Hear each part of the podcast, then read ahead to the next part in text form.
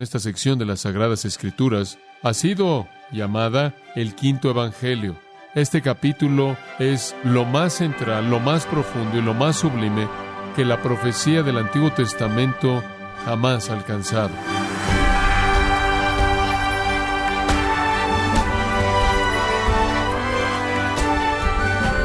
Hoy y en un momento más Habrá tiempo para que sintonice gracia a vosotros con el pastor John MacArthur. La opresión política, la guerra o las enfermedades son graves problemas. Aún así, que no se pueden comparar con un asunto aún más importante, mismo que trataremos en el programa de hoy. ¿Cuál es el mayor problema que nuestro mundo enfrenta en la actualidad? Bueno, el pastor John MacArthur, en la voz del pastor Luis Contreras, trata el tema que la humanidad en todo el tiempo de la historia ha tenido que enfrentar. Y este es el juicio que Dios llevará a cabo sobre ella. En el estudio titulado El Evangelio según Dios, aquí en gracia a vosotros. Quiero que abra su Biblia en el capítulo 53 de Isaías. Si usted ha sido cristiano por un tiempo, está muy familiarizado con esta sección de las Sagradas Escrituras, y así debe ser. Los apóstoles del Nuevo Testamento, los escritores del Nuevo Testamento, al proclamar el Evangelio, apuntan de regreso a Isaías 53 muchas, muchas veces. Jesús se refirió a este capítulo, los apóstoles lo hicieron, los escritores del Nuevo Testamento se refirieron a este capítulo una y otra y otra vez. Ninguna escritura del Antiguo Testamento con tanta frecuencia y de manera tan convincente es aplicada a Jesucristo por el Nuevo Testamento como esta. Contiene la suma y sustancia del Evangelio, cumpliendo todo detalle en esta profecía.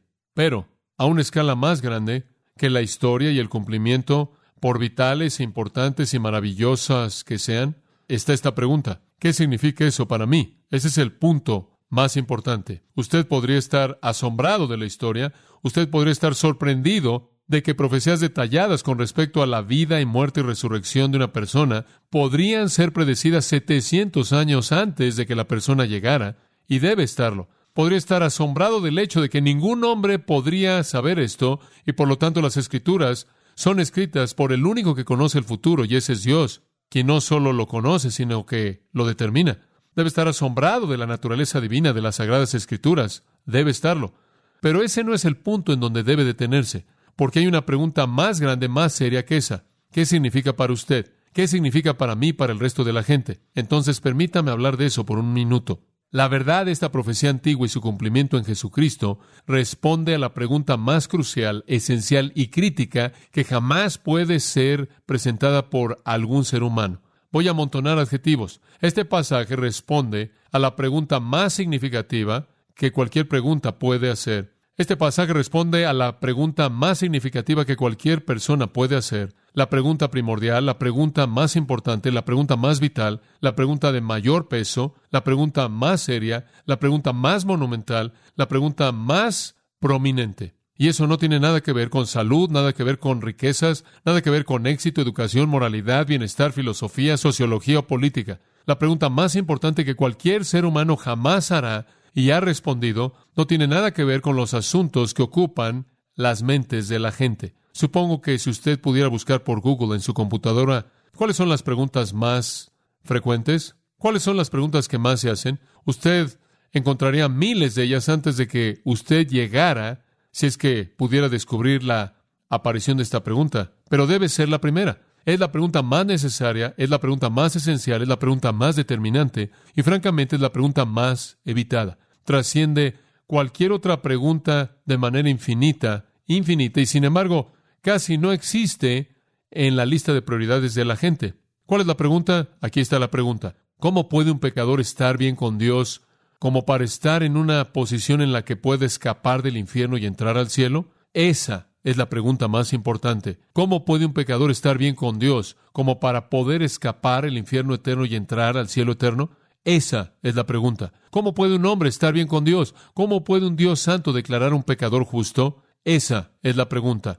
Este es el dilema más grande que existe en el mundo. Este es el gran dilema moral que existe en el mundo. Escuche, es precisamente en respuesta a esa pregunta que la Biblia fue escrita. ¿Escuchó eso? Es precisamente para responder esa pregunta que la Biblia fue escrita. Es precisamente para responder a esa pregunta que Isaías 53 fue escrito. Esa es la pregunta. En la era del Nuevo Testamento hubieron millones de esclavos y hubo mucho abuso de esclavos. Los números algunas veces son astronómicos.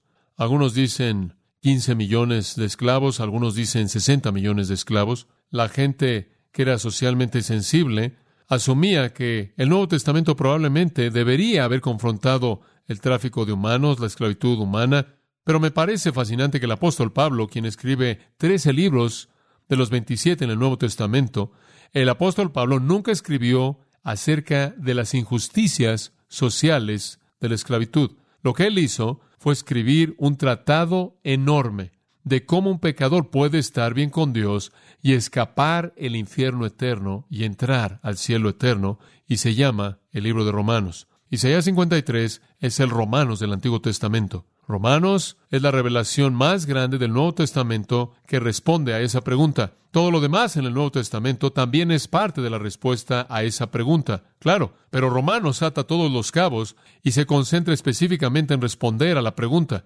E Isaías 53 es la revelación más grande del Antiguo Testamento acerca de la misma pregunta. Y tanto Isaías como Pablo, por cierto, dan la misma respuesta. Ambos dan la misma respuesta. Un pecador, aquí está, puede estar bien con Dios y escapar del infierno eterno y entrar al cielo eterno porque el siervo de Jehová se convirtió en un sustituto y sufrió el juicio de Dios en el lugar del pecador. Ese es el mensaje de Romanos y ese es el mensaje de Isaías. Dios derramó su ira hacia los pecadores en el sustituto siervo. Ahora, este es el corazón de la sección del 40 al 66 y voy a mostrarle cuán interesante simplemente es este pequeño aspecto de esto. Hay 27 capítulos, créame, 40 al 66, esos son 27 capítulos, están divididos en tres secciones, 9, 9 y 9, en términos de tema, en términos de tema. La primera sección termina con esta afirmación, no hay paz para el impío. La segunda sección de 9 termina con esta afirmación, no hay paz para el impío. La tercera sección termina, capítulo 66, versículo 24, con una afirmación parecida de juicio. Cada una de las tres secciones termina con una advertencia de juicio contra el impío. Pero las tres secciones prometen salvación. Son muy evangelísticas. Prometen salvación y terminan con una advertencia si usted la rechaza. Las tres incluyen bendición y paz para el justo y nada de paz y juicio para el impío. Las tres determinan que la justicia y la impiedad son fijadas para siempre. El destino no puede ser alterado. La sección 1, la primera sección, habla de la salvación de la cautividad babilónica. La segunda sección habla de la salvación del pecado. Y la sección 3, los últimos nueve capítulos, salvación de la tierra maldecida. Entonces la primera tiene que ver con la liberación de Israel de Babilonia, la del medio tiene que ver con la liberación de los pecadores del pecado y la tercera de la liberación de la tierra de la maldición, el reino glorioso venidero del Mesías. Entonces estamos en la del medio, la sección de en medio que va del 49 al 57. Y esta de en medio trata con el asunto del perdón de pecados y hace la pregunta acerca de la salvación del pecado. No liberación temporal de Babilonia y no el reino escatológico que está por venir en el futuro, sino liberación del pecado. Ahora, eso presenta una pregunta muy importante. No pierda esto de vista. ¿Por qué es que Dios necesita salvar a su pueblo de sus pecados? Esto es enorme. Esto es enorme. Y este era el problema con los judíos. Ellos no estaban convencidos de que necesitaban, escuche, a un Salvador. Ellos pensaban que únicamente necesitaban un rey justo. Ellos pensaban que debido a su descendencia abrámica, debido a los pactos y las promesas y todo eso, que estaban en el lugar de bendición, debido a su bondad y su religiosidad, debido a sus esfuerzos en sus actividades religiosas, ceremonias, rituales, intentos por obedecer la ley de Dios, se habían ganado su favor con Dios y entonces lo tenían por raza y lo tenían por mérito. Entonces, este mensaje acerca de un Salvador que nos va a librar de nuestros pecados para que podamos escapar del infierno eterno y entrar al cielo eterno, este es un lenguaje extranjero para ellos. No debió haberlo sido. Regrese al primer capítulo de Isaías. Isaías está tratando de comunicarles el mensaje a ellos. Capítulo 1, versículo 4. Oh, gente pecadora, pueblo cargado de maldad, generación de malignos, hijos depravados, dejaron a Jehová, provocaron a ir al Santo de Israel, se volvieron atrás. ¿Por qué querréis ser castigados aún? Todavía os revelaréis, toda cabeza está enferma y todo corazón doliente o débil. Como Jeremías 17, engañoso es el corazón más que todas las cosas y perverso. Desde la planta del pie hasta la cabeza no hay en él cosas sanas, sino herida, hinchazón y podrida llaga, no están curadas, ni vendadas, ni suavizadas con aceite Vuestra tierra está destruida, vuestras ciudades puestas a fuego, vuestra tierra delante de vosotros comida por extranjeros y asolada como asolamiento de extraños. Él habla de desolación. Príncipes de Sodoma, versículo 10, oíd la palabra de Jehová, escuchad la ley de nuestro Dios, pueblo de Gomorra. ¿Para qué me sirve, dice Jehová, la multitud de vuestros sacrificios? Su religión falsa, dice el Señor. Hasteado estoy de holocaustos de carneros y de cebo de animales gordos. No quiero sangre de bueyes, ni de ovejas, ni de machos cabríos. ¿Quién demanda esto de vuestras manos cuando venís a presentaros delante de mí para hollar mis atrios? No me traigáis más vana ofrenda, el incienso me es abominación. Luna nueva y día de reposo, el convocar asambleas, las cuales, por cierto, Dios ordenó. No lo puedo sufrir. Son iniquidad vuestras fiestas solemnes. Vuestras lunas nuevas y vuestras fiestas solemnes las tiene aborrecidas mi alma. Me son gravosas, cansado estoy de soportarlas. Cuando extendáis vuestras manos, yo esconderé de vosotros mis ojos. Asimismo, cuando multipliquéis la oración, yo no iré. Llenas están de sangre vuestras manos. Lavaos y limpiaos. Lavaos y limpiaos. Quitad la iniquidad de vuestras obras de delante de mis ojos. Dejad de hacer lo malo. Aprended a hacer el bien. Buscad el juicio. Restituid al agraviado. Haced justicia al huérfano. Amparad a la viuda. Venid luego, dice Jehová, y estemos a cuenta. Si vuestros pecados fueren como la grana, como la nieve serán emblanquecidos. Si fueren rojos como el carmesí, vendrán a ser como blanca lana. Necesitaban salvación, necesitaban desesperadamente salvación y redención. Entonces, cuando usted llega a los cánticos del siervo de Isaías capítulo 42, las promesas de que Él va a traer salvación, capítulo 42, me encantaría podérselo leer en su totalidad, pero así dice Jehová Dios, versículo 5, creador de los cielos y el que los despliega, el que extiende la tierra y sus productos, el que da aliento al pueblo que mora sobre ella y espíritu a los que por ella andan. Yo Jehová te he llamado en justicia, y te sostendré por la mano, te guardaré y te pondré por pacto al pueblo, por luz de las naciones. Él está hablando al siervo, él está hablando al Mesías. Yo te voy a hacer el pacto al pueblo, yo te voy a hacer la luz a las naciones. Voy a hacer que tú abras los ojos de los ciegos para que saques de la cárcel a los presos. Cantad, versículo 10, a Jehová un nuevo cántico, su alabanza desde el fin de la tierra. El Señor va a traer salvación a su pueblo. Capítulo 43, versículo 1. Ahora, así dice Jehová, creador tuyo, oh Jacob, y formador tuyo, oh Israel. Yo te he llamado por nombre, tú eres mío. Cuando pases por las aguas, yo estaré contigo. Y si por los ríos, no te anegarán. Cuando pases por el fuego, no te quemarás, ni la llama arderá en ti, porque yo Jehová, Dios tuyo, el Santo de Israel. ¿Cuál es la siguiente frase? Soy tu qué? Tu Salvador. Yo soy tu Salvador. Yo soy tu Salvador. Versículo 11. Yo, yo Jehová, y fuera de mí no hay quien salve. Yo anuncié y salvé, dice Jehová. Versículo 14. Redentor vuestro, el Santo de Israel. Voy a ser tu Salvador, voy a ser tu Redentor. Y esa es la razón por la que esta sección comienza, consolaos en el capítulo 40, consolaos, consolaos, pueblo mío, hablad amablemente, hablad al corazón de Jerusalén, llámala. Su guerra ha terminado, su iniquidad ha sido quitada, ella ya ha recibido porción doble de la mano del Señor por toda su maldad. La salvación está por venir, necesitaban salvación, sí.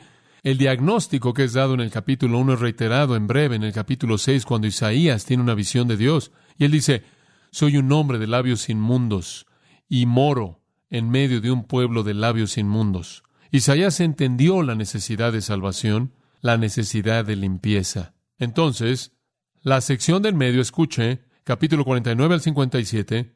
Los capítulos del medio son el 52 y el 53. Y el versículo de en medio del 53 es el versículo 5, mas el herido fue por nuestras rebeliones, molido por nuestros pecados, el castigo de nuestra paz fue sobre él, y por su llaga fuimos nosotros curados. La sección del medio, capítulos del medio, la mitad del capítulo, el versículo del medio, todo se enfoca en la perforación o el traspaso sustitutivo del siervo de Jehová por nosotros. ¿Cuál será el medio que Dios usará para salvar a su pueblo?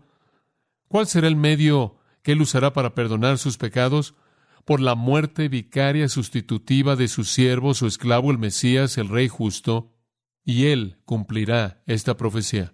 Este texto, queridos amigos, apunta al Señor Jesucristo es tan claro que es inequívoco. Ahora permítame darle algo de historia. Los judíos antiguos interpretaron esta profecía originalmente como mesiánica. Muy bien. En toda la literatura judía antigua, este capítulo 53, esta entera, esta sección entera, la sección del medio de los últimos 27, todo era mesiánico. Todo era mesiánico, aunque no estaban claros de cómo el Mesías sufriría. Cuando llegaron al capítulo 53 escribieron esto, los rabinos escribieron esto, que Él será compasivo, que Él en compasión sentirá nuestro dolor. Y hasta ahí llegaron. Ellos entendieron que Él sería un Mesías compasivo, que Él sería un rey justo. Dicho de otra manera, que se sintió tan mal porque un pueblo noble había sufrido tanto que Él sintió el dolor de ellos. Ellos no vieron muerte sustitutiva mesiánica a pesar del hecho de que diariamente en su historia estaban muriendo animales retratando la muerte sustitutiva. Lo único que vieron en sus escritos fue compasión, empatía. Esta perspectiva mesiánica de esta sección, por cierto, se aparece en la liturgia judía para el día de la expiación. Esta es una cita de lo que ellos decían. Horror nos ha cautivado, no tenemos a nadie que nos libere, Él ha llevado el yugo de nuestras iniquidades y nuestras transgresiones, es herido debido a nuestra transgresión, Él lleva nuestro pecado en su hombro para que pueda encontrar perdón por nuestras iniquidades, somos curados por su llaga.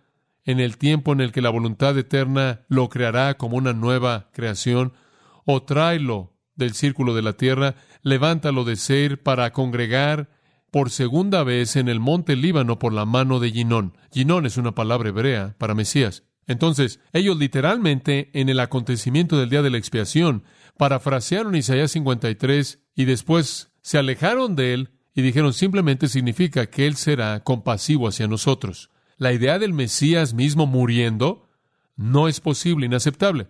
Esa es la razón por la que Jesús fue al Antiguo Testamento para hablar de su sufrimiento necesario y los apóstoles inclusive predicaron eso. Ellos no tuvieron interés en eso. Escuche, aquí está el punto. Esto es muy importante. Ellos no tenían necesidad de un Salvador. Ellos no tenían necesidad de un sacrificio por el pecado. Nadie en un sistema de obras necesita un Salvador. Ellos necesitan a alguien que fuera compasivo con ellos. Ellos le daban la bienvenida a alguien que mostrara empatía hacia ellos. Ellos querían a un rey que fuera compasivo con lo que habían sufrido y de esta manera, a partir de compasión, les diera lo que de hecho merecían. Esa fue la perspectiva del judaísmo antiguo. Esa fue la perspectiva del judaísmo del Nuevo Testamento. Esa fue la perspectiva del judaísmo post-Nuevo Testamento. Esa es la perspectiva del judaísmo moderno. El judaísmo nunca se definiría a sí mismo en los términos de Isaías 1, enfermo de la cabeza a los pies. Ellos no necesitan un Salvador. Como puede ver, si usted no entiende la doctrina de la depravación y usted no entiende que usted es incapaz de salvarse a sí mismo por algo que usted haga, entonces no necesita usted un Salvador que lo salve. Usted alcanza la salvación. Y cualquier sistema que tiene algún mérito que salva, no tiene lugar para una expiación vicaria sustitutiva. Después de que el Señor Jesús vino y la iglesia nació, la iglesia interpretó claramente Isaías 53. Todos los escritores del Nuevo Testamento, como dije, lo hicieron. La iglesia comenzó a predicar a los judíos que Jesús es el cumplimiento de Isaías 53. Ellos no querían oír eso. Y entonces persiguieron a la iglesia, mataron a los cristianos, como usted sabe. E inclusive hasta el día de hoy, el judaísmo como institución ve algo completamente diferente. Él ve, esta es la interpretación común, a Israel ahí. Este es Israel sufriendo. Israel es el siervo sufriente, quien ha sufrido y sufrido y sufrido, y un día entrará en la gloria. La gloria de Israel está por venir, pero en este momento están atravesando sufrimiento. Injusto, quizás. Esta es una perspectiva judía aduladora, dice Isaías 53, que ellos como un pueblo noble están sufriendo injustamente, atravesando por agonías, pero algún día emergerán y llegarán a la gloria prometida a ellos y se convertirán en la nación suprema y bendecirán al mundo entero. Se van a ganar su gloria mediante su religión, mediante su justicia personal y escuche, mediante su sufrimiento. Pero Jesús no está en Isaías 53.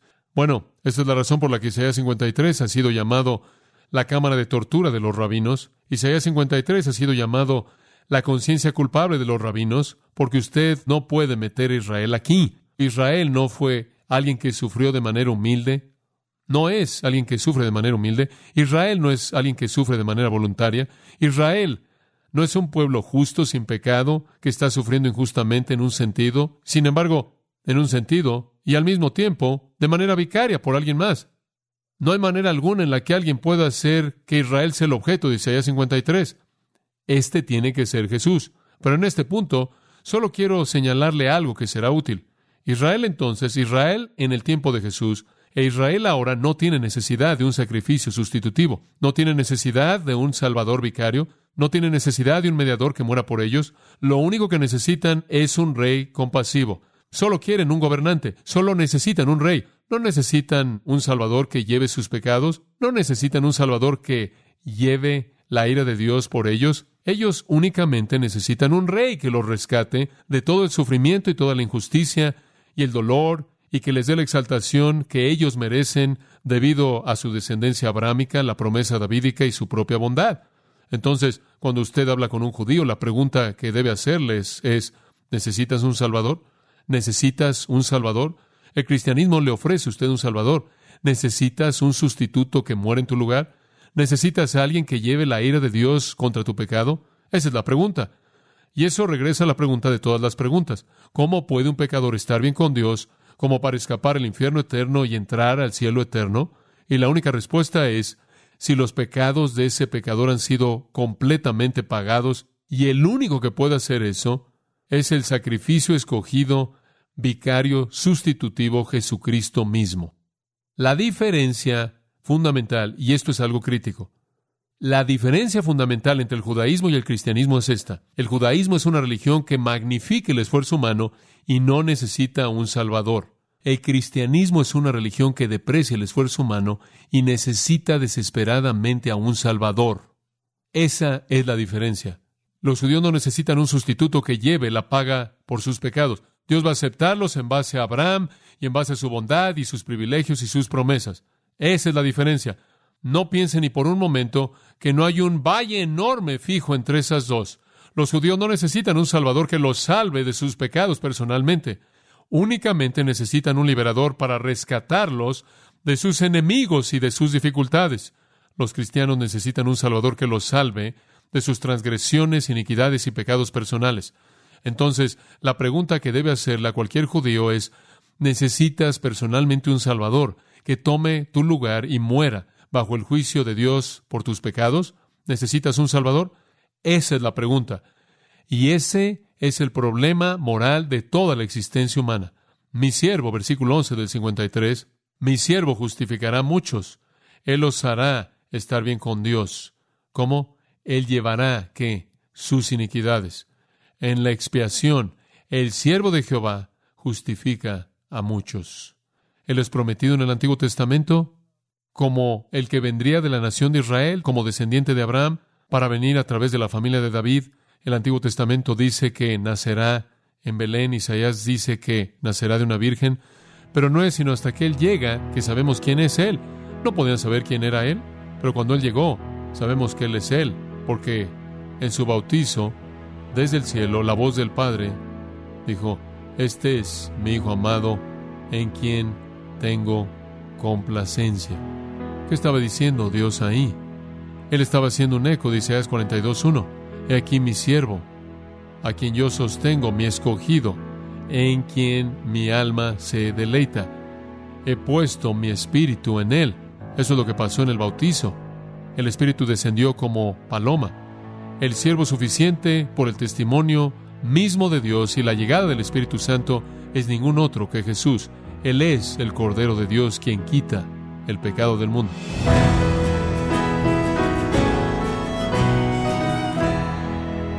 De esta forma ha sido John MacArthur dándonos la historia de Jesucristo, profetizada y escrita 700 años antes de su nacimiento.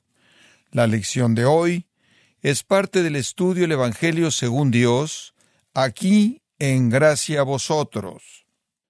Estimado oyente, quiero recomendarle el libro El Evangelio según Dios, con un estudio extraordinario de John MacArthur de Isaías 53, el cual es considerado uno de los capítulos más maravillosos de la Biblia. Adquiéralo en la página gracia.org o en su librería cristiana más cercana. Y quiero recordarle que puede descargar todos los sermones de esta serie El Evangelio según Dios, así como todos aquellos que he escuchado en días, semanas o meses anteriores, animándole a leer artículos relevantes en nuestra sección de blogs, ambos en gracia.org. Si tiene alguna pregunta o desea conocer más de nuestro ministerio, como son todos los libros del pastor John MacArthur en español, o los sermones en CD, que también usted puede adquirir, escríbanos y por favor mencione la estación de radio por medio de la cual usted nos escucha en gracia a vosotros. Es importante conocer no solo el país y ciudad de donde usted nos escucha, sino también la radio. Para quienes contactan nuestro ministerio por primera vez, pueden solicitar una copia del mensaje de promoción sin costo alguno, un mensaje por oyente únicamente. Si usted vive en los Estados Unidos o Puerto Rico, escríbanos a Gracia Vosotros, P.O. Box 4000, Panorama City, California, 91412. O puede escribirnos a través del siguiente correo electrónico radio arroba gracia.org.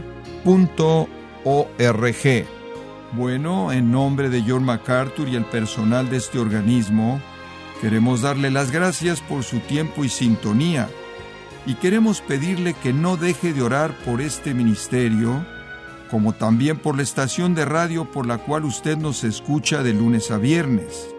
Este es su amigo Miguel Contreras, invitándole a sintonizar nuestra próxima edición para que juntos continuemos desatando la verdad de Dios un versículo a la vez. No se lo pierda, aquí en Gracia a Vosotros.